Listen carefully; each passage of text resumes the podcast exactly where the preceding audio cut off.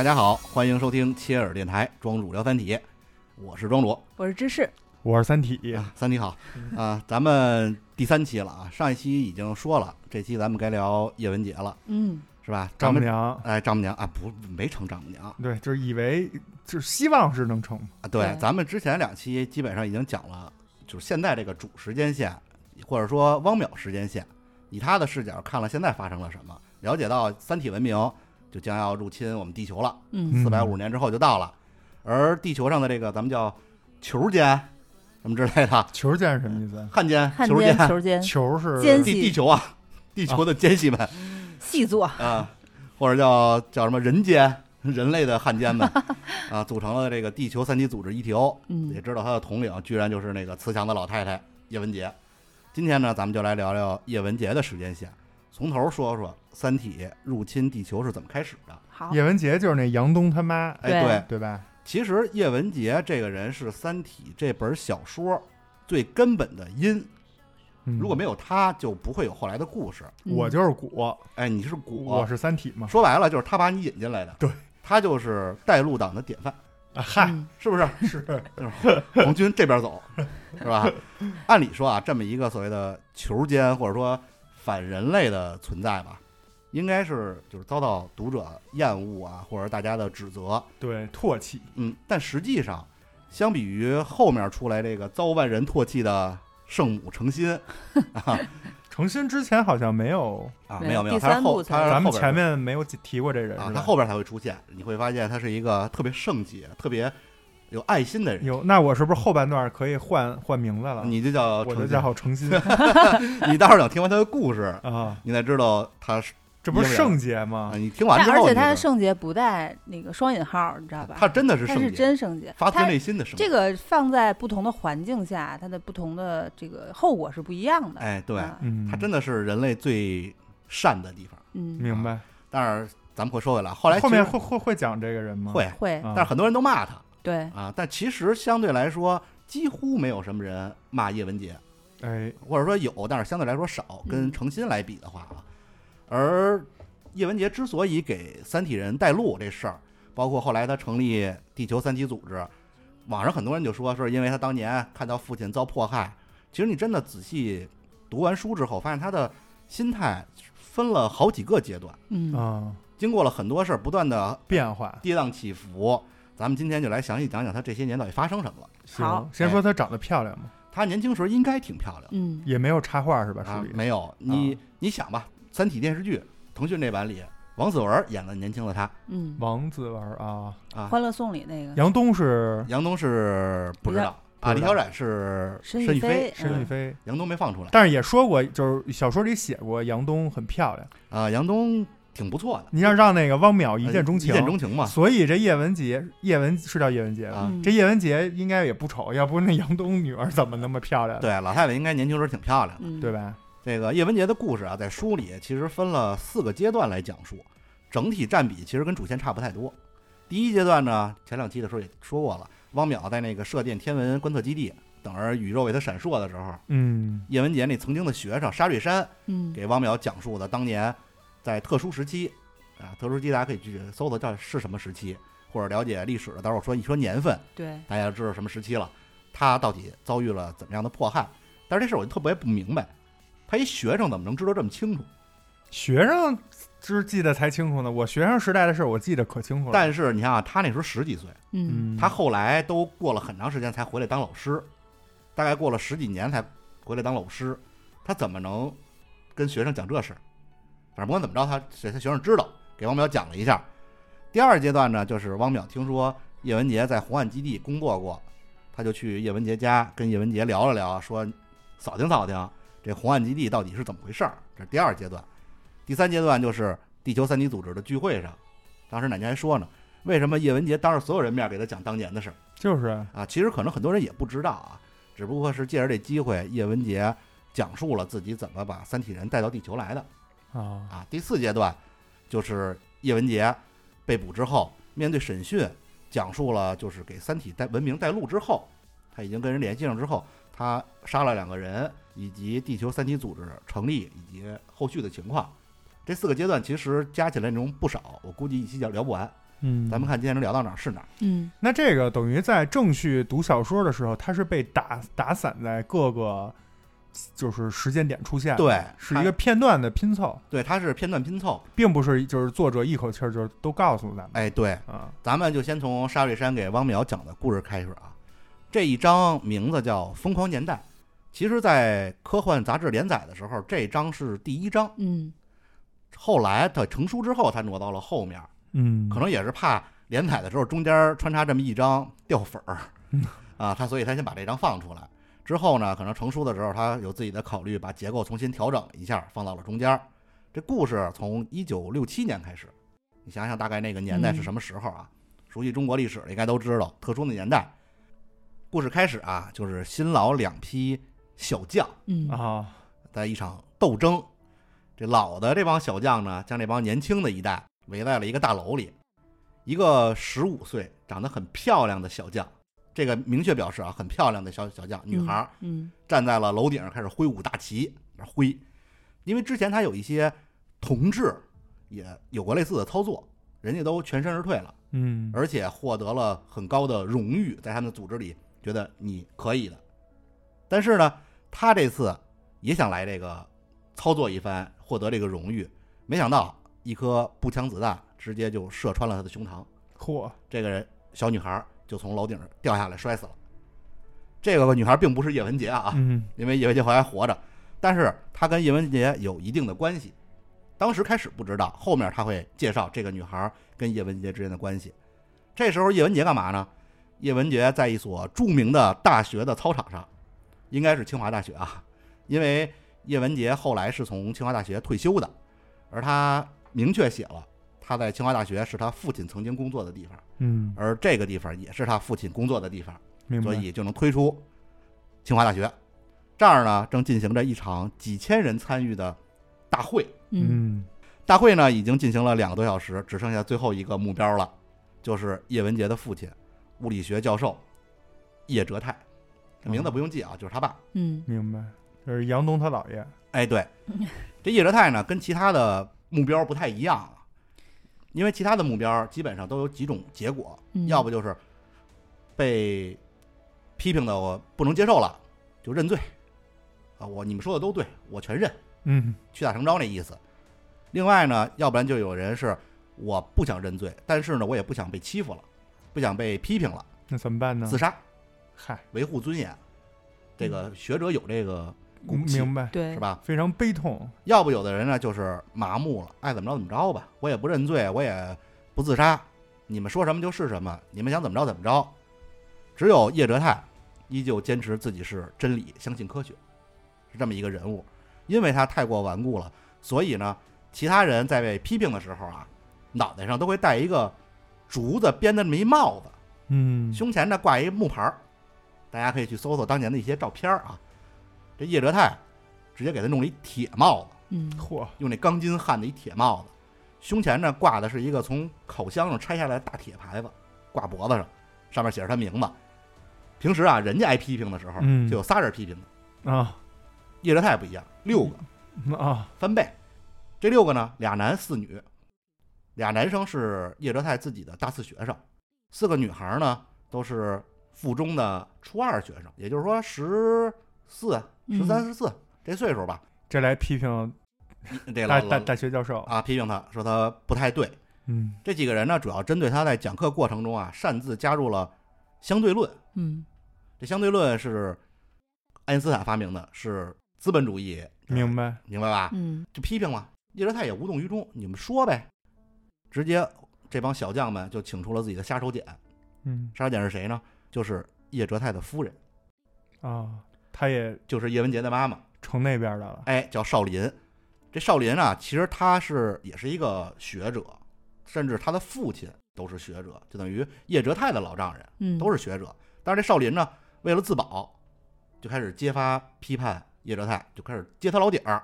这叫夫妻本是同林鸟，哎，大难临头各自飞了。对，反目成仇了。他就说：“我呀，这一切都是被叶哲泰蒙蔽了。我虽然也有一些错误，但不是我，是叶哲泰蒙的我，嗯他教唆我。这个少林见风使舵的本事其实挺厉害的，他在早几年其实就已经嗅出了这风向不太对，嗯就已经做了一些很超前的举动。就是提前给自己留条后路。哎，比如说咱们都知道欧姆定律，嗯，前面是一人名儿吧，对他在课里都改成叫电阻定律。嗯啊，麦克斯韦方程，他就改成叫电磁方程；普朗克常数就改成叫量子常数。人家有这觉悟，是不是？这要能这要现实中能活到今天，估计买房什么的，买茅台应该是没问题，都是他。就是他。有这 sense，对，之前叶哲泰的老丈人少林他爸嗯自己了解自己闺女嘛，就跟叶哲泰说过，说呀，这琳琳太聪明，不适合搞研究，啊，嗯适合搞别的，是是不是？啊但是呢，他虽然这么已经舔的对方了，依旧没被接纳，实在是因为就是他爸他妈都是著名的学者，嗯甚至他爸当年还跟爱因斯坦有过接触。嗯嚯，爱因斯坦来咱们国家的时候，他爸当年跟有一个对话。其实，在叶哲泰被少林揭发的时候啊，叶哲泰也回忆了当年跟他父亲的一个谈话，具体的回忆咱就不再说了啊。但是这有一句话，刘慈欣是真敢写，嗯我我不敢说，嗯，要不读读汉语拼音？我给大家简单的说一下啊。嗯少林的父亲曾经跟叶哲泰这么说的，在这个地方，嗯当时他说的是两个字儿啊，一个国家的名字，在这个地方，任何超脱飞扬的思想都会砰然坠地，现实的引力太沉重了，大家自己去想啊。这是他父亲跟爱因斯坦经过交流之后得出这么一个结论。总之呢，这场批评就变成了叶哲泰最后舌战群儒，这些人开始质问他说：“你是不是擅自加入了什么什么什么？”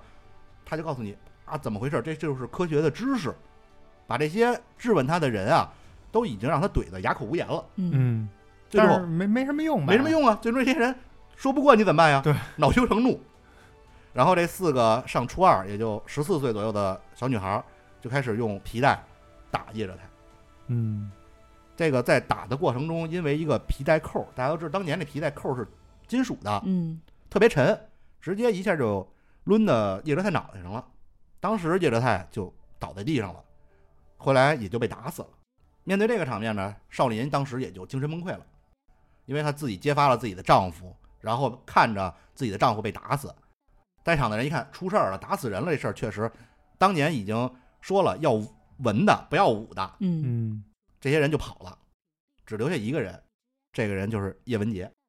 当时叶文洁二十岁，如果当时不是有两个老的校工死死抓着他，不让他上场，要不然他就冲上台，估计结果也是他陪着他父亲一块儿死了。嗯当时呢，叶文杰看着自己的父亲死了之后，很震惊。那天呢，他也没回家，因为看他母亲那个状态，他也就崩溃了，崩溃了，他也不想跟他母亲有任何接触。是这个就是叶文洁人生的第一个转折，他的父亲被迫害，他的母亲就是帮凶。这是他二十岁，哎，对，这是他二十岁。这个事儿发生之后，大概过了两年的时间，中间发生什么没有叙述，不知道。到了一九六九年，叶文杰随着咱们当时的一个建设兵团，到了大兴安岭，在这儿呢，随着连队伐木，伐伐木累，嗯，嗯，为啥伐木累？对当时他看，因为他是一个呃有学问的人，他二十岁时已经上大学了。那个年代上大学的人不是一般人，嗯，对，所以他看着那一棵棵参天大树被伐倒，他就有点难受。每次看那树倒了之后，这个可能也是文艺青年啊，他就会坐在那儿拿手抚摸那个断面，嗯总觉得说这是一个树的伤口，觉得这大树肯定特疼。这天呢，他还在那儿干这事儿，突然看到另外一个年轻的男人也在做同样的事儿。哟，那人也在抚摸那个大树的伤口。嗯哎，这人叫白木林，他是兵团一个叫《大生产报》的记者。哎，前两天刚来这个连队进行采访，叶文杰呀也看过他的文章，哎，写的不错。嗯然后他们俩就这么一个对视，白木林就看见叶文杰，叶文杰应该长得挺漂亮，嗯直接白木林就跟叶文杰说：“是你过来吧，咱们聊聊。”嗯俩人坐那儿聊了会儿天儿，白木林就跟叶文洁说：“说他觉得呀，这个搞大生产就是在破坏环境。”说着呢，拿出了一本书，这本书叫《寂静的春天》，这本书现实中有啊，嗯感兴趣的可以去看看。当时是一本外文书，他自己声称说是受到这本书的启发之后，对这个大树有了感情。这本书大概内容其实讲的就是一个在杀虫剂毒害下的村庄，就是讲这个杀虫剂怎么毁坏了村庄，毁坏了环境。嗯，这本书引起了上级的重视，要搞内部参考，嗯啊就让白木林呢负责翻译其中一部分，所以他有这本书。白木林就跟叶文杰说：“说我看完这本书，包括现在这情况之后啊，我就有一想法，我要给中写写信，嗯反映建设兵团这种行为是不负责任的，是破坏环境的。”然后他还把这书借给了叶文洁，说：“你可以看看。”这本书对叶文洁之后其实影响非常大。之前他以为使用杀虫剂是正常的，至少说是一个中性的行为，没有好没有坏。但看完这本书之后，他学会从大自然的角度来看待这事儿了，从而引发了说人类很多行为其实是邪恶的，人类靠自己的道德是不可能解决这个问题的，嗯必须他觉得得靠外力来解决人类道德有缺陷的这个问题。这本书是他这个思想的启蒙。当然啊，他当时也没想过靠外星人来解决这个问题啊，只能可能想到什么自然灾害呀、地球的一个所谓的规律规律来给他作为这个外力。四天之后，这叶文洁把这书翻完了，把这书就还给了白木林。还书的过程中，他发现这白木林刚去完边上一叫雷达峰的地方。为什么叫雷达峰？待会儿后边会讲啊。他就现在直接讲了吧。雷达峰就是附近一个很神秘的地方，嗯不是，这是一个地名还是一个人工建的呀？一个山，名字叫雷达峰。它就是原来不叫这名字，它是自然的，是吧？对，它原来是人为的一个基地什么的。你听着呀，它原来不叫这个名字，为什么叫后来改成叫雷达峰了？就是因为这山顶上有一个巨大的抛物面天线，就咱们说那大锅，嗯所以当地人因为不知道这是什么，大家都以为那是雷达，所以就叫雷达峰。嗨，嗨，啊，那那天线每天那儿还转，嗯，变各个方向，发出各种嗡嗡的声音。嗯，是不是底下写着斯塔克制造？嗨，斯塔克科技，这建设的时候为了运送物资，还特意建了一条公路给这个山上运送物资，但完工之后就把那公路给炸了，有所以这事儿特别奇怪。周围的警戒也十分严，看周围这些兵团也是咱们所谓的国家的单位嗯都不能靠近。还有一些其他诡异的现象啊，比如说这个风大的时候，这天线都被放倒，但当它立起来的时候，树林里的所有动物啊都会焦躁不安，鸟就开始乱飞，人也经常在这附近出现头晕、恶心，甚至这附近的人容易掉头发。很神秘。现在你其实一想，应该就是有辐射辐。射，对，当年人不懂啊。还有人说是有一次下大雪，这天线立起来之后，方圆几里的雪都直接变成雨，它可能有一些热量。嗯温度的转变，嗯，还有人说这晴天亮起这个天线之后，就开始出闪电，晚上还有闪光，反正就特别神秘、特别诡异的这么一个地方，大家给起名叫雷达峰。咱说回叶文洁和白木林啊，这白木林见着叶文洁之后，从枕头底下拿出了几张稿纸，就说他要给上边写信的这草稿。不是这怎么样是枕头了？这在哪儿聊呢？这他们去的白木林家，啊白木林不不应该不叫家，他住的那宿舍。嗯床上拿出这么几张稿纸，说我要给上面写信，这是草稿，说你帮我看看。叶文洁给他看了一遍，发现主要内容就是讲这样生产建设会破坏环境，会有不好的后果。叶文洁看完之后说：“嗯，写的不错。”白木林说：“我准备誊抄一下，正式一点，把这信寄出去。”但是因为他是一书生，咱们刚才说他去雷达峰干活了，也不知道是巧合还是说故意的。他干完活之后，这手就开始有点哆嗦，就帕金森。嗯叶文洁说：“那我替你干这事儿吧，有我替你把这书抄了。嗯，”在誊抄的时候呢，白慕林还就关心了一下叶文洁现在生活的怎么样，有没有想去别的地方发展的这个想法。这听着感觉有点使坏呢。哎，但是当时书里原文是说，叶文洁自父亲死后，他第一次有了温暖的感觉，嗯第一次全身心的松弛下来，暂时放松了对外界的戒心，嗯，感觉这俩人之间可能要有事儿。嗯甚至当时叶文洁下意识的跟白慕林说：“说我帮你把衣服洗了吧。”你像那个年代，女生帮男生洗衣服，这宣誓宣誓主权呢。对，哎，这就是他说完之后自己甭说那年代了，这年代你让芝士给你洗一个，我看看嗯他除非把我衣服弄脏了，很难，给你撕了了。但是他把我衣服弄脏了得帮我洗，你是不是？呃，这个当时叶文洁说完这话，他自己也有点反应过来了，觉得是不太对，后来这事儿就折过去了。白木林说：“说我回师部，因为他是上面派下来的嘛，我也会帮你反映一下你的情况，嗯咱们争取把你从这个大兴安岭别窝在这儿了，咱们出去，咱回大城市。”嗯，俩人当时这状况感觉好像要有故事，嗯叶文洁可能还怀着这个高兴的心情在这干活儿，白木林已经回师部了嘛。三个星期之后，一天中午，叶文洁就被紧急招到了连部，一进办公室就看到连长、指导员儿还有一个陌生人，桌子上放着一封信和一本书，那书就是《寂静的春天》，嗯，信呢也就是他誊替誊抄抄的那一封。人介绍啊，说这陌生人是谁呀、是师政治部主任。嗯这叶文杰其实当时就已经有不好的预感了，因为他之前经历过其他的事儿嘛。嗯，对，这主任直接上来就问叶文洁，说这信是不是你写的呀？叶文洁说不是，不是我写的。虽然笔记可能是我的，你们也对过了，但我其实是帮白木林誊抄的，是白木林写的。可是主任说，我们已经从白木林同志那儿调查清楚了，他只是受你之托把信带回去寄走，内容他不知道。这白木林挺孙子的啊，嗯信他当时在署名的时候就没署自己的名字，他署的叫革命群众，嗯可能就是怕出事儿。所以这么反过来想，当时他那手哆嗦，是不是也是一局？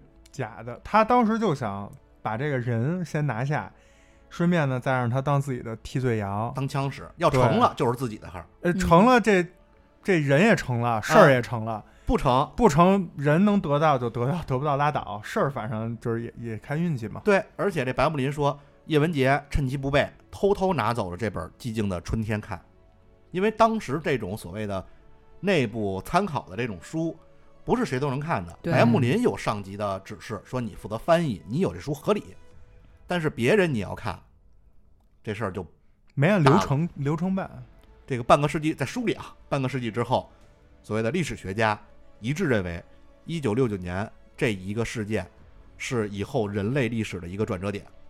因为嗯当时叶文洁其实已经，咱们说了，刚放下戒心，觉得世界还很美好，嗯，甚至有点喜欢这个白木林了，转身就被人摆了一道，对，而且是被自己喜欢的人摆了一道，就完全不是一个量级的。这是农夫与蛇呀。嗯，对世界崩塌了。他，对他刚刚建立起的那个信任又崩塌了。嗯当天下午，叶文洁就直接被带到师部审问了。审问他的时候是一个女干部，这女干部开始进来之后特别的平易近人，跟叶文洁那关心他，面带微笑说：“哎呀，谁都犯过错误，我之前自己也犯过呀，但是现在我悔改了。你看我现在不是挺好吗？”就跟叶文洁开始套近乎，拉家常，然后给了叶文洁一份文件，说：“这个你啊，把字儿签了。”叶文洁说：“我拿这文件仔细看一下吧。”这个女干部就说：“这文件跟你这事儿没关系，是一别的事儿。但是呢，你只要把这个文件签了，你这事儿也就可大可小。嗯我帮你说说好话，你这事儿就是年轻人年轻犯了一点儿小的错误，这事儿就过去了。”叶文洁拿起文件仔细一看，确实跟自己无关啊，是关于他父亲的。里边记载了一些他父亲跟一些人交往的情况，包括谈话的内容。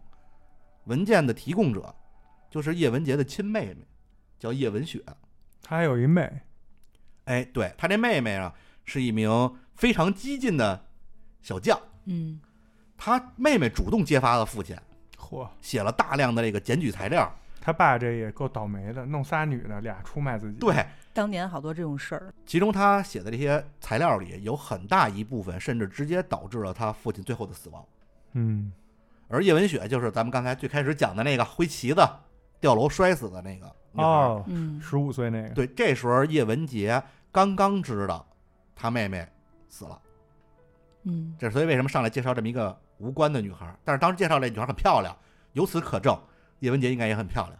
嗯这些谈话内容涉及的这些人员，叶文洁大概看了看，他也有一些自己的猜测，应该跟当年的两弹工程有关。嚯，哎他推测啊，因为两弹工程是我国的一个重点项目，嗯一些封顶的人物就说这个这个地这个项目就不要让其他的这些搞搞事儿的人掺手了。但是呢，这些人也想插进去，所以呢，他要搞倒这个跟这个项目有关的人，就得从旁敲侧击，必须有很实锤的证据。叶文洁猜是这么一原因，嗯，要搞某某一个人，所以用他父亲的一些谈话来作为证据。明白了，等于是利用他已经死去的爸爸嗯，的一些可能是真的，可能是假的的一些词，呃，来达到别人自己的目的。对他们好伸手伸进两弹工程，嗯，是这么一个目的。这文件其实当时已经有仨人签名了，包括叶文雪，包括邵林都签了。这女干部呢说让叶文洁说你呀、就作为附加证人签个字，嗯你不是主要证人，只是为了让咱们的证据更充足。如果你把这签了之后呢，你现在这事儿我就给你想办法平了，你就该回去干活回去干活，是吧？嗯但是叶文洁这人当时是比较正直的，他就直接拒绝了，说我不知道。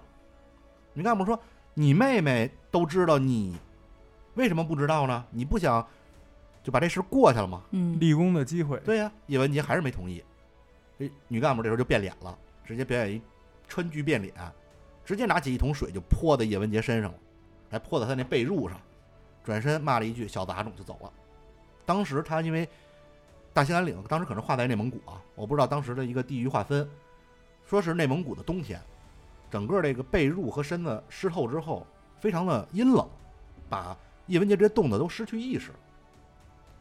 当然，不知道过了多长时间，当叶文洁再次醒来的时候，自己正在发高烧，而他身处于一架直升机之上，嚯，身边有俩军人。后来相一介绍，一个是红岸基地的政委雷志成，雷政委；另一个呢是红岸基地的总工程师杨卫宁。这当时还不知道红岸基地是什么呢啊。杨卫宁其实跟叶文洁俩人是认识的。杨卫宁原来是叶叶哲泰，叶文洁他父亲的一个研究生。嗯毕业的时候，叶文洁刚上大一，这杨卫宁非常有才华，当时去他们家跟叶仁泰讨论自己未来的一个发展方向。这杨卫宁啊，在某些层面也非常的敏感，他在选择研究方向的时候就说：“我要选择一些容易避开在思想上犯错误的方向。嗯，嗯，”人有这个觉悟，对，这跟少林跟他师母是，哎，是一一系的。对，嗯当时叶哲台说：“你这太可惜了，你适合应该研究一些更好的东更西。”高级的。他说：“不行，那个容易出事儿研研究到一半就折了。对，嗯，叶文洁之所以在飞机上啊，也是因为现在红岸基地需要人才，而叶文洁之前曾经写过一篇关于太阳的论文，在当年一个叫《天体物理学》杂志上刊登过。嗯杨卫宁就借着这个机会，想办法把叶文洁弄到红岸基地帮忙搞研究。当时这雷志生还说：“说你搞这么一个有问题的人来不合理啊。”他说：“但是你给我找别人啊，咱们这红岸基地特偏，谁都不愿意来，一来就走不了。你给我找别人，你给我找别人，我就不用他。没办法，借着这机会把叶文洁找过来了。那这个时候知道这个红岸基地是是一个地下组织，还是一个军方组织，你俩人都是军人嘛。是正是在编的？对，当时其实叶文洁跟杨伟宁俩人没相认，叶文洁没敢多嘴，杨伟宁装不认识他。当飞机完全降落之后，这个杨伟宁才跟叶文洁相认。一降落，叶文洁发现这红岸基地是哪儿啊？就是那大兴安岭上面雷达峰，又回来了，兜兜转转又回到他当时干活那地儿了。啊，嗯，雷志成先告诉叶文洁说：“你现在因为反什么什么罪行，证据确凿，给你一个将功赎罪的机会，加入我们这个红岸基地。我们这红岸基地呢是一个国防科研的基地。等雷志成走之后，杨伟宁也就不隐瞒自己跟叶文洁认识的这个事实了，跟叶文洁说：如果你不参与这个项目，最终可能判你个六七年，最多十年。但是如果以你现在这种戴罪之身加入了这个计划，可能你就永远都出不来了，嗯，因为这是一个涉密的单位。嗯，所以就是他还替他考虑。对，那其实你听这听到这块儿，你觉得这红岸基地和就是刚开始骂他小杂种那个那些对吧、嗯。想渗透的人，其实都是要利用他，对。对。而且都是就是先就那你再再这么一想，就是给他设套的那个白木林。白木林是不是甚至都有可能？啊，那应该不会那么，白木林可能还想自己飞黄腾达呢，结果没想到没腾起来。嗯他误打误撞，哎，就是看似是给叶文洁僵在那儿了，嗯。实际上给他带来了一个有可能是直接反转的，但是也有可能走向更恶的深渊的两个机会出现了。嗯，其实杨卫宁是好心，嗯，对，他给了叶文洁一个选选择。择的权利，对，现在你能自己给自己做主。如果你就说不想一辈子搭在这儿，你就可以选择回去坐牢。如果你要不想坐牢，你就在这儿待一辈子。那听到这儿，你们你们怎么选呀、要是你们，你们是知道结果了是吧？呃，我知道结果。啊哎，我因为叶文洁，他坐牢就没有后面事儿了，啊好吧？叶文洁呀，也毫不犹豫就答应了。不是是没有后来的事儿，但是就是说，我就说呀，就是虽然这有点就是电视剧啊、小说这种剧情，但你要在生活中真碰上类似这种的事儿，其实是一个挺难的选择选择。嗯就是对你就是你是选择一个大家都不理解你，但是其实你为了更远能获得自由，就所谓的坐牢嘛。还是说你看似能解决眼下的问题，但也有可能一辈子出不来了？我可能选择跟叶文洁一样，就在这儿了。我也是，为为什么呀？因为你这儿是 X 啊，你坐牢这几年，你不坐牢是能看得见的。你可能能看不到你出狱的那一天，但是他不说了吗？就是可能十年或者六七年过程就是判你判这么多年，嗯过程中你看这这种女干部什么的嗯，不一定不得找你麻烦，是不一定是吧嗯嗯很，可能中间就折在中间了。而且去红岸基地虽然没有给他透露特别全具体做什么，但是肯定是跟他的科研项目相关的，对，学能搞术自己的研究，相关的。好歹是没有一进，去只能缝皮球，这可能都不用弄封批球圆珠笔，或者说好歹没有那帮就是就是骂他小小杂种的人。小杂种的那帮人，对没有这儿应该是没有那种人的。哎嗯，到这儿就是沙瑞山给汪淼讲述的叶文洁的历史。在小说里啊，有人曾经爆料过红岸基地的情况。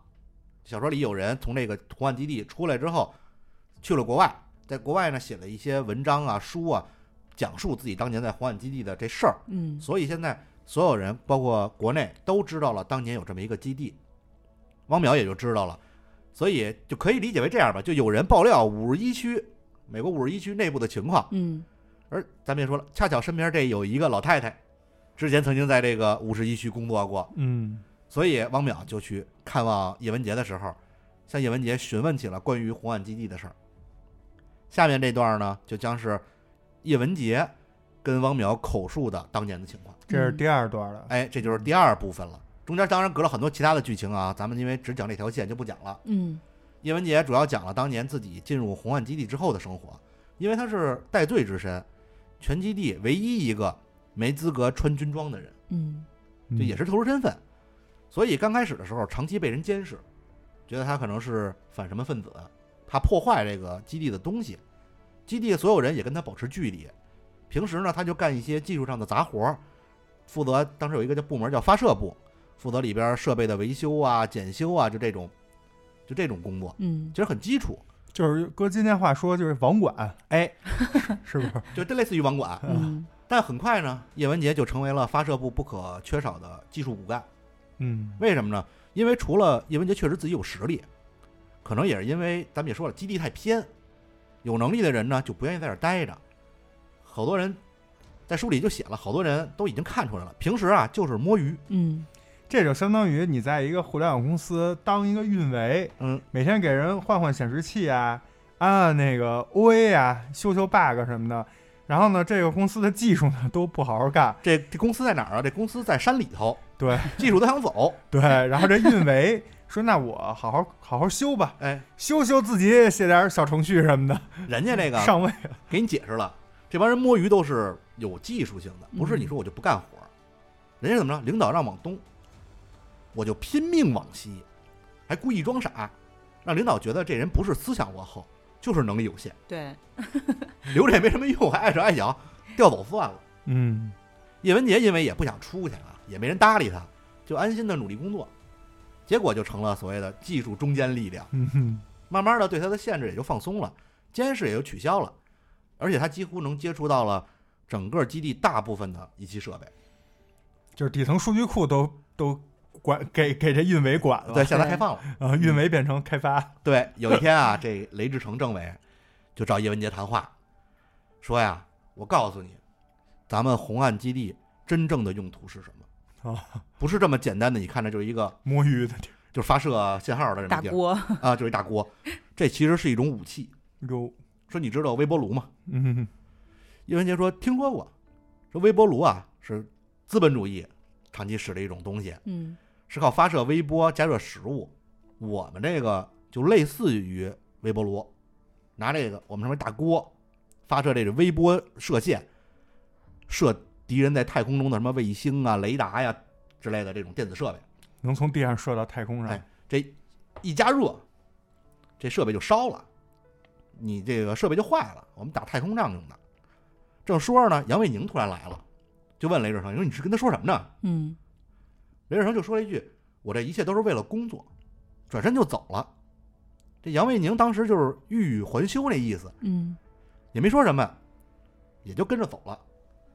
这叶文杰心里就不舒服了，说虽然这杨卫宁把我带到基地，可是到现在杨卫宁都不信任我。你看，我还跟他之前就认识了，他到现在依旧怀疑我有问题，不让雷志成告诉我真正的秘密。对，而且啊，这叶文洁还担心雷志成呢，说雷政委私下告诉我红岸基地的真实用途，会不会对雷志成有什么影响？对，还担心呢。这时候啊，他他心里这雷志成就是一个形象高大魁梧，是真正的军人那种状态。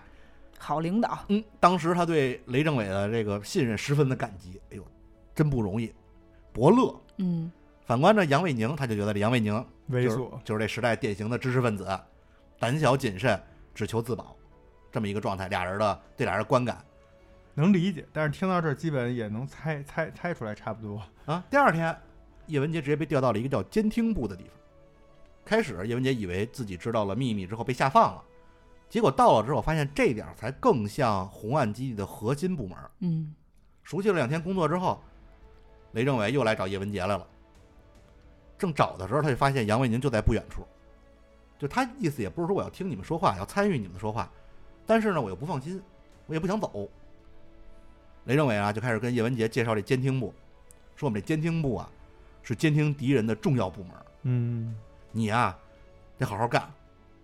杨卫宁这时候插话了，说：“雷政委啊，我觉得你这样不好，真没必要对他说这些。”雷政委说：“我这一切啊都是为了工作，咱们要进一步发挥叶文洁同志的作用啊，该知道的还是要知道的。”最后杨伟宁没办法，说：“我要向上级汇报，嗯你这样是不对的。”雷政委很平静的就说：“这是你的权利，去吧，这事儿我负责。”给杨伟宁直接气走了。雷政委啊，就继续跟叶文杰好好介绍这工作，说自己啊目前非常信任叶文杰，希望他努力工作，希望有一天呢，他也能称呼为叶文杰同志。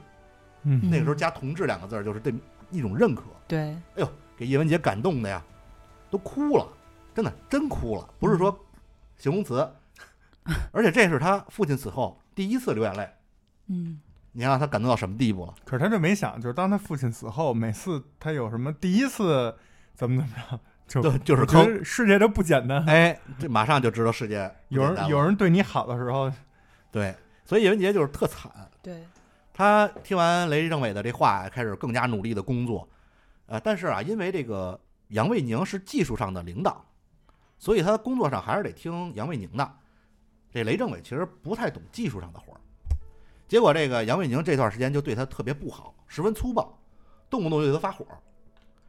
而这个雷志成就中间当好人，多次劝阻：“哎呀，别这样，也没什么用。”杨卫宁依旧老呲着他。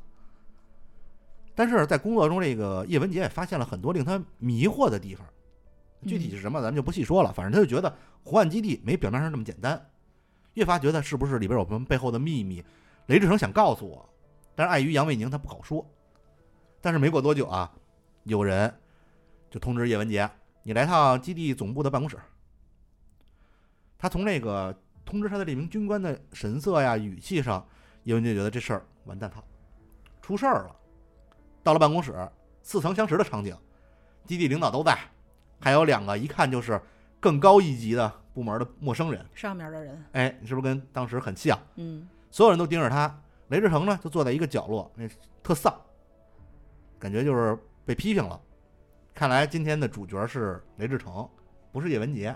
叶文洁可能是一个证人。这时候，叶文洁就下意识的以为是不是雷志成对我太信任了，把这些秘密告诉我。杨卫宁一上报，得被调查了，他自己下定决心，说我绝对不能牵连雷政雷政委。嗯嗯正下决心呢，雷政委开口了，说今天这事儿啊，我是不同意的，但是呢，杨总工程师请示上级之后，做出了决定，他来负责这个后果，跟我没关系了。杨卫宁为了更好的能发挥叶文杰同志，就是你在基地的作用，反复向上级请示，经过上级同意了，我们决定将红岸基地的真实情况告诉你。你听他这话。过了半天，这叶文杰才反应过来，原来之前雷志成一直说的所谓的真实情况是骗他的。对，嗯，到了这一步，雷志成也不装了，嗯开始不是天天关心你啊，小叶同志什么，也变得十分严厉了。对叶文洁说：“说我告诉你啊，你在基地要老老实实的带队立功，否则你将受到严厉的惩罚。”也变脸了。嗯等所有人都走了之后啊，就杨卫宁留下来了，告诉了叶文洁：“你现在还有一个选择，如果不想知道真相，可以反悔；知道了，你就再也走不了了，真的再也走不了了。最后那就是通牒，那如果要是反悔的话，就是回去坐牢。你就接，着干那个最基础的工作，嗯，没准儿万一哪天你还能有可能认被调走，被认可、被调走，也是摸摸鱼，对。往领导让你往东你就往西。这时候呢，叶文杰也突然理解了当时杨卫宁为什么对他这么焦躁，对他这么严厉。因为如果他真的知道真相之后，就真的永远离不开了。杨卫宁其实还是在担心他的。叶文杰当时你看又经历一次背叛，就毫不犹豫说：“我就想知道真相了，我就在这儿待一辈子，挺好，反正就这几个人，我在这儿，咱们几个勾心斗角，总比总比出去强，是不是？” 对，你们可别再骗了。嗯，这真相啊，当时在书里是以文件形式展示的，展示的是一份报告，大概意思呢就是美帝和北约，还有苏修和华约，大家去查这些词儿什么意思啊？嗯已经开始尝试寻找外星文明。当然，最终呢，就这事儿报告上去了，封顶的人物就批阅，说人家已经向地球外面喊话了，外星社会只听到了一个声音是危险的，我们也应该发出自己的声音，偏听则暗，兼听则明嘛。嗯这个事情要做，要快做。啊，想这个语气啊，我学不好、嗯啊，学不太好。随后就是红岸基地的建设计划，大概列了一下怎么建设，怎么建设，计划就不详细说了啊，这个也也比较专业性的一个东西。这红岸基地说半天是哪俩字儿啊？红就是红色的红，岸是岸边的岸，岸边啊啊，上岸，红我以为是那个阴暗的暗呢啊，不是红岸基地。这个具体计划咱就不讲了，但是有一条引起了我的注意啊，里边明确表示，发送信息应该通过多学科严格审查，确保不会包含任何太阳系在银河系中的坐标位置。就不要暴露自己。哎，其实，在那点儿时候就已经有人意识到了这是危险的。嗯当然，如果你没看过后边，你看他这条可能不会在意，但是如果你看过看过一遍之后，再反过来看，你会发现其实很早已经有人知道了，咱们后边会说到的黑暗森林法则。嗯嗯，就是我国真有高人，那么早就知道这事儿啊。随后呢，就是一些决定发射内容的时候，这里特逗啊，我给大家读一下，嗯，太多就不读，读一段儿特逗。就是它分好几稿，第一稿特别逗。第一稿的发射内容是这样：收到以上信息的世界请注意，你们收到的信息是地球上代表革命正义的国家发出的。这之前你们可能已经收到了来自同样方向的信息，那是地球上的一个帝国主义超级大国发出的。这个国家与地球上的另一个超级大国争夺世界霸权，企图把人类历史拉向倒退。希望你们不要听信他们的谎言，站在正义的一方，站在革命的一方。然后封顶的人批阅啊，已阅，狗屁不通，大字报在地上贴就行了，不要发到天上去。什么什么文什么领导组，嗯今后不要介入红案，这样重要的信件应该谨慎起草，最好成立一个专门小组，在政治局会议上讨论通过。啊，后边还有什么把好几个稿子，我就不念了，就是这段特逗，狗屁不通。我我以为得说就是，也欢迎你们来游泳。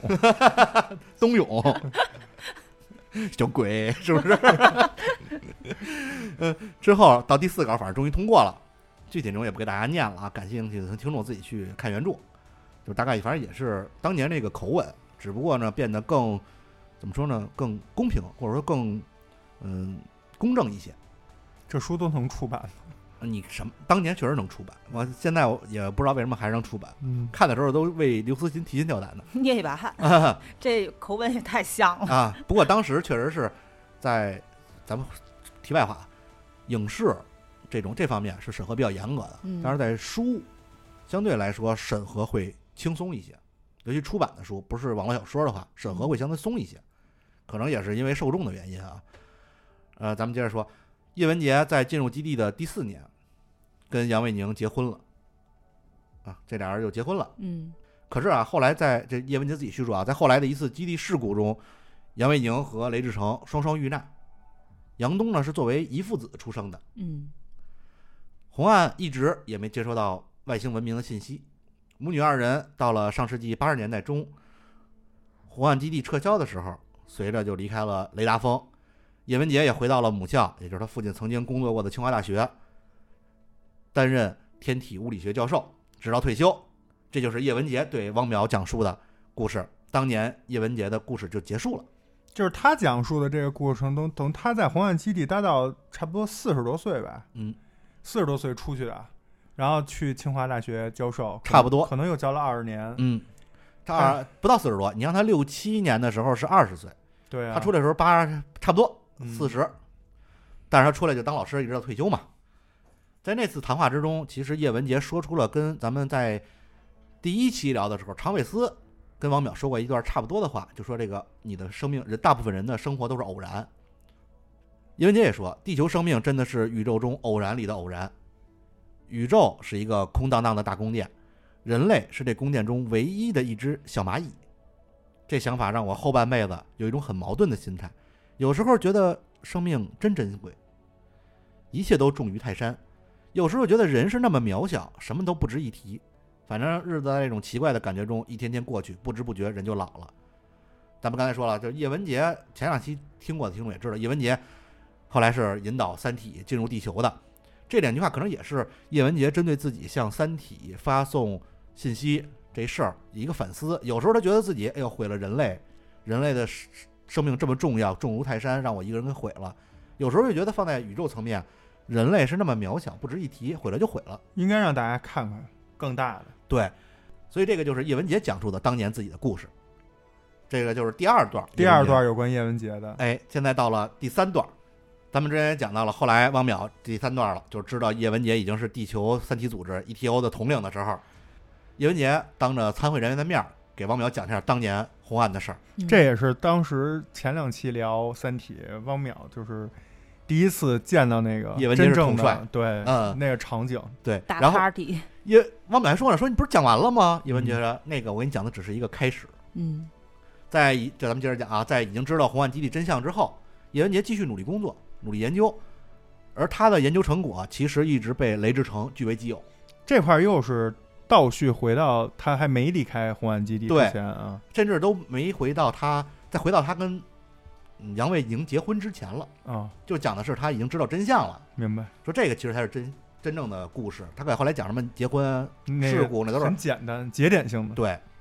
就是在有一次翻看《天体物理学杂志》的时候，叶文洁受一篇关于木星研究的论文启发，结合自己之前的研究，他推测出来太阳可能是一个电波放大器，人类可以把太阳作为一个超级天线向宇宙发射电波。就是因为现在咱们靠的是咱们那大锅，嗯，其实大锅功率特别低，嗯，发射不了多远，可能太阳系都出不了。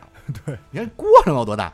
但是如果它用太阳的话，发射的这个功率可能比地球上能够使用的全部的这大锅加一起还要大几亿倍。嗯他觉得我操这事儿牛逼，地球呢就可以进行一个叫二级文明的发射。就说到这儿啊，我觉得我都能听懂，但是又觉得呢有有遥不可及我。给大家讲讲大概你想，你要要利用太阳往外发信号，这我觉得我这辈子学那都不是基础物理这这不这可能是书皮儿。这本来就不是物理啊，这本来就不是物理学，这是包的那书皮儿，这是刘慈欣自己一脑洞啊，这不是物理，他的一个科幻设想。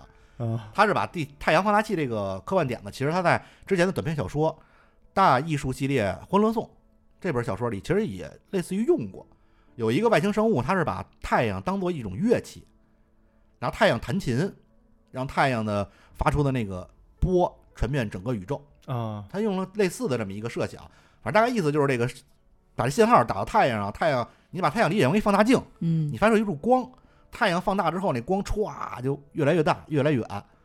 刚才咱们提到这个二级文明，二级文明其实也给大家简简单介绍一下，了解科幻小说或者说这种宇宙科幻小说的人应该大概明白，这个其实是一九六四年咱们现实中啊，前苏联的天体物理学家，呃，就就咱不说名字了，念不过来，挺绕口的，发明的这么一个宇宙文明先进等级的划分。嗯其实挺复杂的啊。咱们简单来说，一级就是这个文明能利用它所在的这颗行星以及周围卫星的能源，也就是说，咱们地球加上月亮，月亮这是一级文明。嗯二级呢，就是能够利用整个恒星系的所有能源，就是利用太阳系，太阳系。哎，三级就是该文明能利用整个星系的文明了。就是银河银河系，对，嗯现在目前咱们按照这个划分的话，地球其实属于零点七级，就不到一级。嗯，你因为地球也没用用完，然后太阳月月亮没有都没用用用用用明白呢，对嗯叶文洁啊就想试验一下自己这个设想，就像上级提出了说我要向太阳发射电波的这么一个请求。结果雷志成告诉他：“你向红太阳发射强烈电波，你知道这个什么政治意义吗？”叶文杰直接懵了，一想，我操，一身一后背冷冷汗啊！嗯，那个年代，就你连太阳黑子这个词都不能提，对，太阳代表着什么呀？对是？吧？更别说射太阳了。你想嗯射太阳，这不是是吧？等死呢嘛？胆大包天，但是呢，叶文杰并没有放弃。这这小姑娘有有有点自己的主意。到了这特别明确，一九七一年秋天的一个晴朗的下午，这叶文洁正值班呢，借用工作之便，偷偷的向太阳发射了电波。内容呢，就是他之前上边传下来的拟定的对外外星文明发射的这个信息，就他没自己改，就把这个正常发过去了。这件事儿呢，叶文洁偷偷告诉杨卫宁了，杨卫宁呢也替他隐瞒了，就是这事儿你下不为例啊，你可别这么干了，嗯太危险了。结果呢，实验情况跟叶文洁之前预想的也不太一样。叶文洁其实挺失望的，他以为会有一个什么回射、回波，他能观测到，并没有，极其失落。他就觉得这事儿可能自己想错了，也就没再继续做。当时他不知道，其实这是地球文明真正向太空文明发出的第一声能够被听到的声音。这比那那个两个大大国都成功嗯那两个大国没发现呀。啊，目前这声声音正以太阳为中心，向以光速飞向整个宇宙。原文里说是这样啊。这时，在一万两千兆赫的波段上，太阳是银河系里最亮的一颗星。就当时你已经开始在那喊了，嗯，就然后感觉这放大镜放大的一瞬间，对它整个高就光时刻，就你在你就可以理解为这一片儿星星空都特黑，突然啪太阳亮了。对，这么一这么一瞬间。然后之后啊，进入红岸基地四年，也就是刚才咱们说的，他自己也在汪淼第一次讲时候也说了，一九七三年，叶文洁和杨卫宁组成了家庭。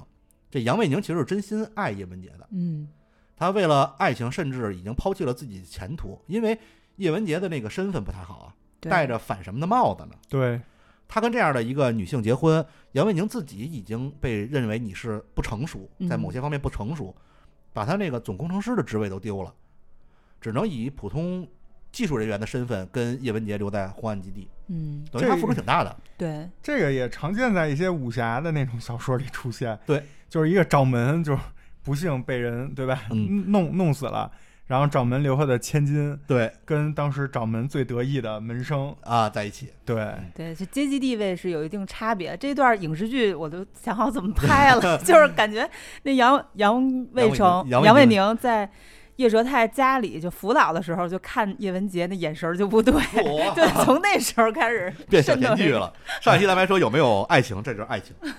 我但但是啊但是，单向的，我觉得，叶文洁接受他自己明确说了，叶文洁接受杨卫宁其实主要出于一种报恩的心理，对，因为他他说自己当时其实已经心如死灰了，嗯，我也不想有爱情，什么都没有。曾经有过。其实嗯我觉得叶文洁最开始人生的底色还是对整个人类充满希望的。他是充满希望，然后但是一盆一盆的给他泼冷水，刚小火苗燃起来，对，就给他彻底的碾灭、凉透。而且都是在他最痛苦的时候出现了一个雪中送炭的一个救命稻草式然后的人物，结果没想到这里头也是就包藏祸心。思，嗯是一团儿，是吧？对，就这样，一直到了一九七九年十月二十一日，叶文洁向太阳发射射太阳之后的第八年，这天正好赶上也是叶文洁值夜班儿，突然接收器就收到了一条信息，它直接就鉴定为最高级别的外星信息，因为就直接接收的是中文，嗯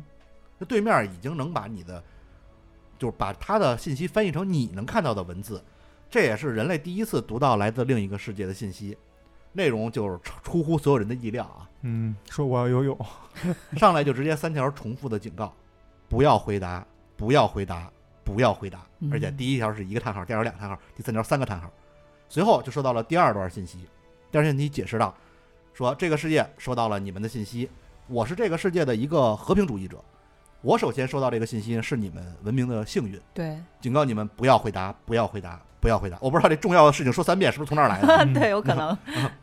你们的方向上有千万颗恒星，只要你不回答，这个世界就无法定位发射源。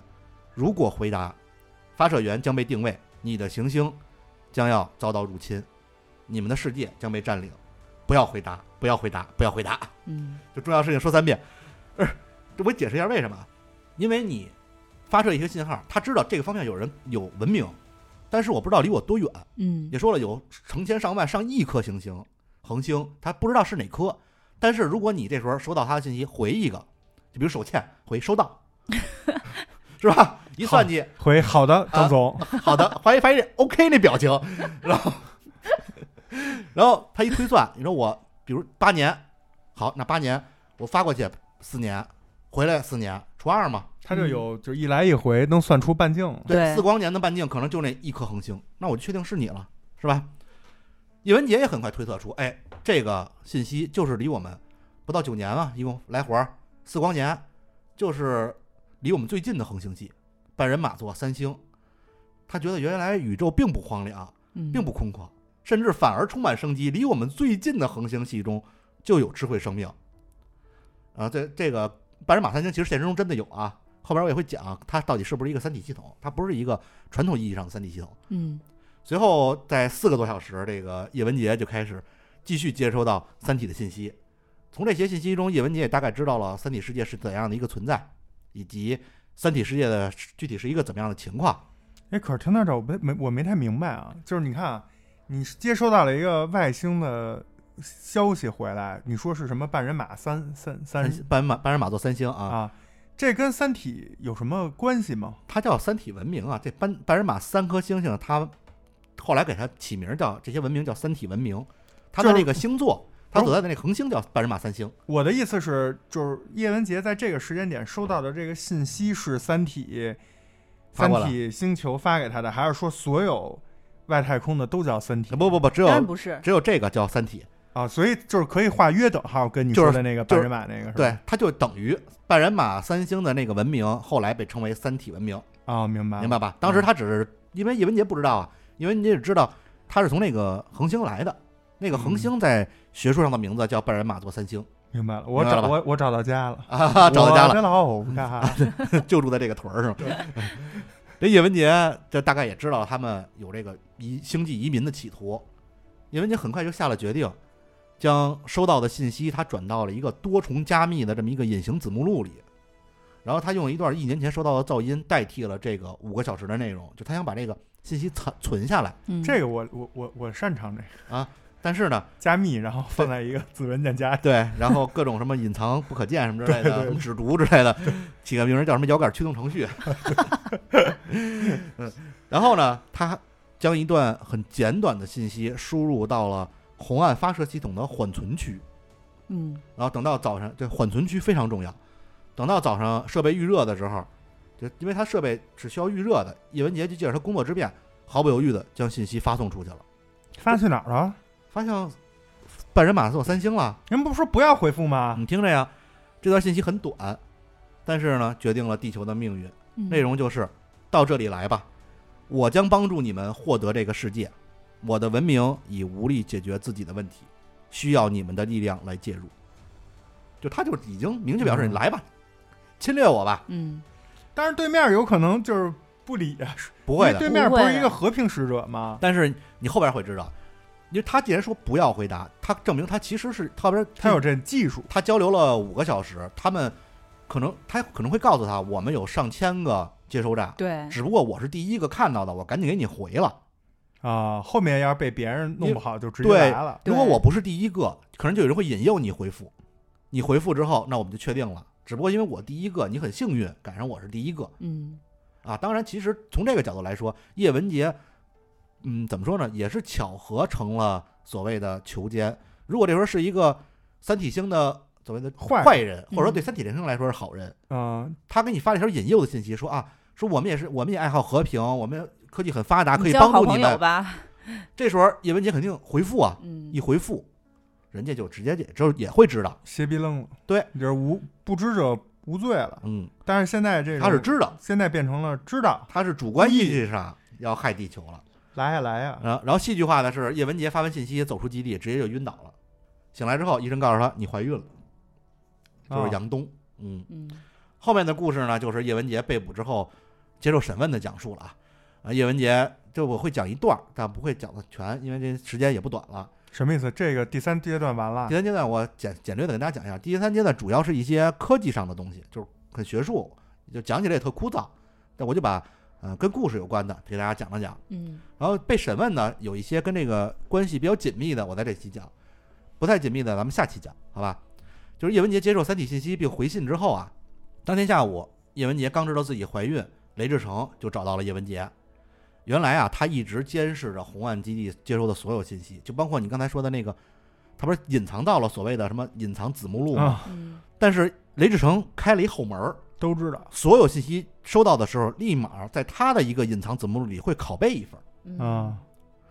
他就也接到了《三体》发来的信息，这虽然不会技术，但是这个够贼的。够贼的。嗯但是呢，因为叶文洁刚才说了，他把回信放入了所谓的缓冲区，阴错阳差的就绕开了雷志成那个监视监视，所以雷志成以为他没回复呢。啊，啊，而且雷志成也猜到了叶文洁想想回信，还跟叶文洁说呢：“我们不惧怕来自宇宙的入侵，如果这种事儿真的发生了，外星侵略者必将会淹没在人民战争的汪洋大海之中。”这话术，雷志成出乎叶文洁意料的，并没有马上把他抓起来，或者把他怎么样，而是跟叶文洁说：“这事儿啊，只有咱俩知道，有。不要对外声张，我来处理这事儿，你就装不知道就行。”后来其实一想啊，就是叶雷志成，他想成为第一个发现嗯外星文明的人，想名垂青史。想邀功嘛？这不就是对叶文洁就假意说答应他了。出了办公室，叶文洁就想这事儿不能这么，这不能这么下去。他就在这个他他们那个大锅有一个接地线，嗯在因为他得接地嘛，有电，他在接地线的顶端动了点手脚。他们这接地线经常出故障，只不过平时都在这个接地线位于悬崖壁上的那部分底端部分，没有人想到会在顶端部分出问题，因为顶端部分天天有检修，需这个一般这个出了问题啊，都需要这种维修人员下去修去。而维修人员呢下去之后发现没问题，就是叶文杰其实已经推理出后来发生的所有事儿了，他已经嗯推出来了。这些人下去之后发现没问题，因为嗯确实没问题，是在顶上有问题，就会找雷志成。而且雷志成这个人性格啊，是一名很敬业的干部。虽然这人有点儿就是阴险，阴险，但他干事儿啊就不犀利，嗯，嗯。身先士卒，不摸鱼，哎，毫不犹亲力豫，亲为，对，就系上那安全绳儿，自己说我下去检查，你可能你这种维修人员你不懂，我稍微我可能还懂点技术，我就顺着绳下去，我检查去。叶文杰到门口找了一借口，把这个看着安全绳的战士就给支走了，随后就掏出了一叠儿短钢锯，就是一节儿一一根长长的锯撅了，撅成三节儿叠在一起。他说这样切完之后，绳子的断口看不出来是锯断的，以为是磨断的或者钝断的。嗯他都想好了。就你想想，他下午刚知道这事儿，刚被雷志成找完之后，很快的就策划出了这么一套完整的计划。但是正准备锯的时候，不巧，杨卫宁来了。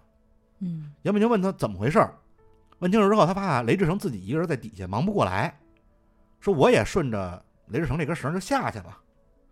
叶文杰说：“别别，你别这样，不不安全，这一绳成你们俩太危险了。嗯嗯说我再拿一根绳去。”杨伟宁说：“不用不用，成，我们之前试过。”叶文杰就转身就赶紧跑回去去找这绳子去了。但是他回来之后发现杨卫宁早就已经下去了已经下去了，对，而且这时候这俩人已经检查完了，正往上爬呢。叶文杰觉得这时候就机不可失，失不再来，因为你下次就可能没有这个机会了。对，毫不犹豫就把绳给锯断了，一尸两命，就是这这是两尸两命。买买一送一了，失失去的失，嗯，这叫一神儿两命。对。在当时，叶文洁自己自称说，我当时的心理状态是非常冷静、毫不动感情的，就做了这事儿。说因为我找到了能够为之献身的事业，付出的代价，不管是自己还是别人，我都不在乎。啊，而且他说，同时我也知道，全人类都将为这个事业付出史无前例的巨大牺牲，人都要灭了嘛。对，这仅仅是一个微不足道的开端，就死俩人嘛。但是我个人认为，其实他并不是他说的这样冷酷的，因为他如果真的是这样冷酷，他就不会跑回去拿绳儿拿绳什么之类的。因为，如果要真的就雷志成一人死了，他可能还受到怀疑。而且这回如果她自己丈夫，对她最后她为什么没事儿呢？也是因为她丈夫跟雷志成都死了，因为她在上面看着安全绳呢嘛。嗯对她是来说说绳断了，你按常理来说不可能，谋杀亲夫啊，对对，就因为她跟杨卫宁平时的表现的感情非常好，而且她刚怀孕，就没有人怀疑她，嗯。所以呢，雷志成跟杨卫宁的死也被认为意外了。之后八个月，杨东就出生了，但是出生的时候，叶文杰大出血，两千多毫升，是雷达峰附近十几位农民来给他献的血，嗯。而且多半是那种素昧平生的陌生人，只是因为叶文杰之前辅导过村里的孩子学习，对，这些人就来给叶文洁献血了。嗯，叶文洁当时非常感动，说如果不是他，如果。对，如果不是他们，我就死了。嗯，是随后呢，叶文洁因为产后虚弱，也没有奶，就没法带孩子。这时候村里一对老人就直接来基地找领导了，说我要把叶文洁孩子接我们家养着去。我们家正好儿媳妇刚生，儿媳妇奶也多，能喂孩子。就这样，杨东就到这村里吃着百家奶长大，跟村里生活这段时间，其实是叶文洁非常难忘的一段时间。在这段，他感受到这村里人的淳朴，包括那些有些人有一个农农妇问他说：“这星星不会掉下来吗？”嗯他是天体物理，他按正常来说，他完全给你解释解释特别学术的理论。后来他想了想，我在这儿生活一段时间，他也融入了这个农村，嗯，他就说：“不会不会，放心吧，太远，特特别远，掉不下来。”就用一个不科学的解释。明白，然后，但是那村妇就听完，哦，那我就放心了，嗯，就是他就已经融入这种生活。这也是雷达村嘛，呃，就周围的那小村子。对，其实这时候叶文洁他自己形容说，他的心其实已经开始融化了，就已经开始觉得，哎，生活还是很美好的。嗯，人类还是有希望的。这是第三次融化，哎，两年之后，叶文洁和他父亲平反了，他也带着孩子回到了清华，因为他为了孩子的教育嘛，红岸基地也要取消了。回来之后呢，他就带孩子去找他的母亲少林。哎，父亲被迫害之后啊，少林当时不是精神崩溃了吗？疯了吗？很快就恢复了，人家嚯，有这觉这那这人家当时没准都不一定真疯了，对这影后对呀，并且呢，生存下来了，而且啊，重回讲台嗯当老师了。这人的觉悟要不说高呢，当时他就找到了一个正在受到迫害的教育部高干，嗯，结了婚。当时那个老干部其实在牛棚呢，他当时就认定说不可能这样一直下去，早晚有一天他们会重新站起来，站起来，而且绝对不是简单的仅仅站起来，可能青平步青云，百废待兴嘛。嗯，这些人肯定都会提拔上去嘛。果然，直接这人平步青云，副部长。你看人这 timing 抓的嗯，你这就得时机，少林也随着成为一所名牌大学的副校副校长，买茅台 吧，可以吧？人家有这个眼光，是吧？我估计后来买茅台那个就有他第一批人，什么互联那个房地产啊第一波比特币。但是他这岁数全都赶上了。他他他这岁数可能赶不太上，嗯，然后叶文洁回来之后，第一次带着孩子去少林家吃晚饭，不是这不是小说里的，对对，就说呀，吃晚饭，然后吃完饭，少林他们就要送这对母女离开，在送的时候，副部长就说：“少林说你先回去吧，等于他这后爹吧。”嗯随后呢，之前一直很微笑的脸瞬间就耷拉下来了，跟特别不耐烦，就跟叶文杰说：“以后啊，欢迎你带孩子常来，但是呢，有一条，不要追究历史旧账。你父亲的死，你母亲没责任，她也是受害者，是你父亲自己太执着，才让你们母女受这么点苦。叶文杰说：“说你没资格跟我谈论我父亲，嗯这是我跟我母亲之间的事儿，跟你没关系。”那副部长说：“是是跟我没关，我只是转达你母亲的意思，就是其实这一切都是他母亲让想告诉他的。”明白。叶文杰这会儿一扭头，发现这少林正在屋子里掀开窗帘偷看着，实实锤了，嗯，就是他母亲的主意嘛。从此以后，这叶文杰再也没见过他母亲，就彻底决裂了。但是你看，这虽然能买茅台，但是这这个身边的嗯情感还是处理的不太好。，对，嗯后来呢，这叶文洁也去找了当年直接杀死他父亲的那四个女小将。嗯这，四个人其实已经死了一个，剩下仨也混得特别惨。嗯当时这四个人，其实叶文洁是想看看这四个人有没有所谓的忏悔之心。如果这四个人有忏悔之心，可能叶文洁当时他那个心还会受一些变化。对他可能会有一些转变，但这四个人就完全没忏悔之心，就说我已经这套上了，对这么惨了，我也很倒霉啊。还怎么样？这都是历史啊，跟我们没关系啊，我们也是受害者。就是这时候，叶文洁对这个社会、社会包括人性，彻底刚刚有这么一点希望。当时他对自己背叛地球这事儿也有那么一丝怀疑，全消失了。从此以后，他就认为将宇宙间更高等的文明引入人类社会，就是他坚定不移的理想了。这时候他其实又创造了一个近些年的网络红词，哎，就是干就完了。对，其实啊，叶文洁的故事，他自己的故事到这儿基本上就结束了。